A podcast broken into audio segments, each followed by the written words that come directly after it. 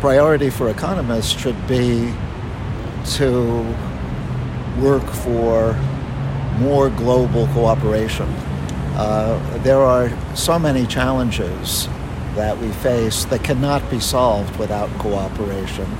Uh, fighting uh, inequality, fighting climate change, uh, making uh, an energy transition to, uh, to green energy.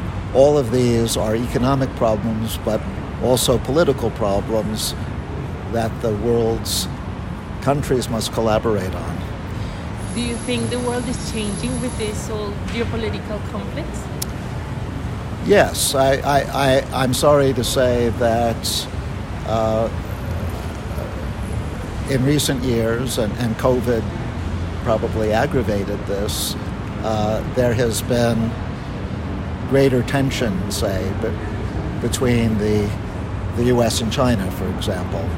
Uh, and you know, obviously there's there's conflict between Russia and Ukraine, uh, and that's worrying. Uh, I, we see that there are tensions now within the within the uh, European Union, which which may threaten its unity. So uh, there's a lot to be concerned about, but there's also I think, lots of opportunity to overcome these hurdles. Here in the Congress, the first day, um, they were speaking about uh, second Cold War. Do you think the world is near to a second Cold War? It could happen. Uh, I hope it doesn't. Uh, I, I think the U.S. and China have more to gain from one another than they have to fear one another, uh, and I, I hope I hope that they will have a more collaborative arrangement. But uh, I have to admit that we are not moving in that direction at the moment.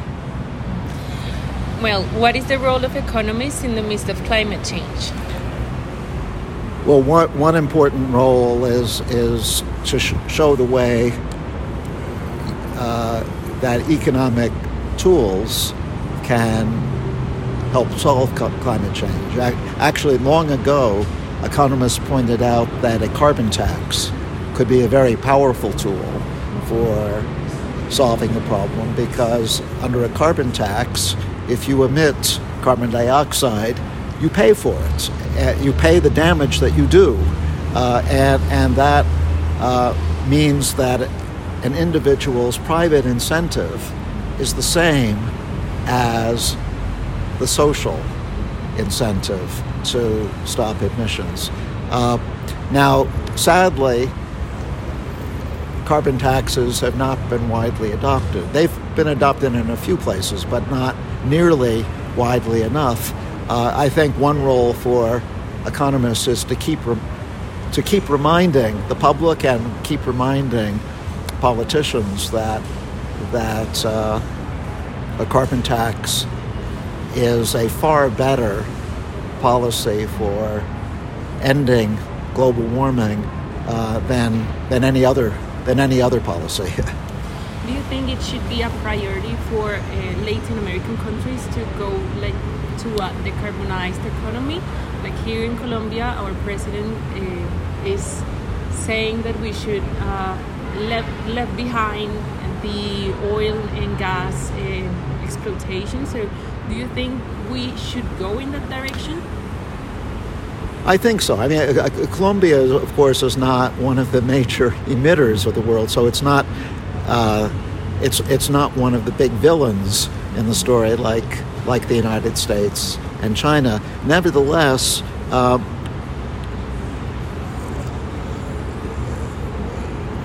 the whole world is moving in the direction of non-carbon carbon based energy and simply to keep up with uh, new technology, new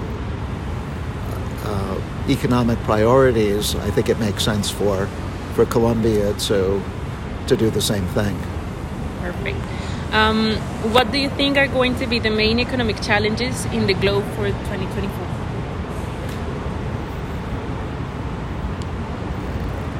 You're, you're, you're talking about econo- economic challenges uh, or, or challenges in general? okay, so if you like, you can, you can mention like general challenges. Well, so I think some of the biggest challenges are are actually political. Of course, of course, they're connected to economics, but uh, making sure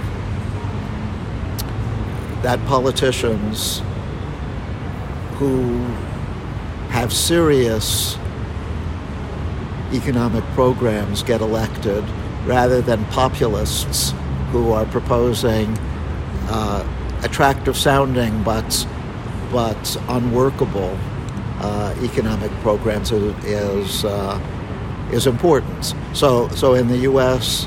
there's a presidential election coming up, um, and I think it would be very bad for for the U.S. and actually for the whole world if if Donald Trump gets back into office. That would be a terrible outcome. So so that so one one challenge is making sure that Trump does not get back into office. Uh, but this, you know, we see the same uh, the same thing happening uh, in in many other countries too, where populists, and by populists I mean politicians who give easy but unworkable answers, getting into office. I, uh, this, this is uh, this is worrying, and, and it's it will be a challenge to overcome that that trend. Do you think that inflation and energy prices are going to be a challenge in the next years? It looks as though it, it looks as though inflation is now under control, uh, at least in the U.S. Uh, I mean, of course, in Argentina, it's not the same thing at all, but Argentina is a special case. Uh, in the U.S., I, I, think inflation is it now does seem to be under control, and that's and that's a very good thing. Uh, energy prices, who knows? Energy prices depends on uh, the, the, war in Ukraine. Uh, it depends uh, on many political factors which are hard to predict. But I, I, I, think there are some optimistic signs uh, about the economics of 2024, if not, if not the politics. So we're not going to see a recession. the I mean, I, you know, like I'm not, I'm not a, I'm not an economic forecaster. That's mm-hmm. not my, that's not my specialty. But pe- people I trust who are in that business say that the risk, I mean, of course, there's always a risk of a recession, but that risk now seems much lower than it did a year ago.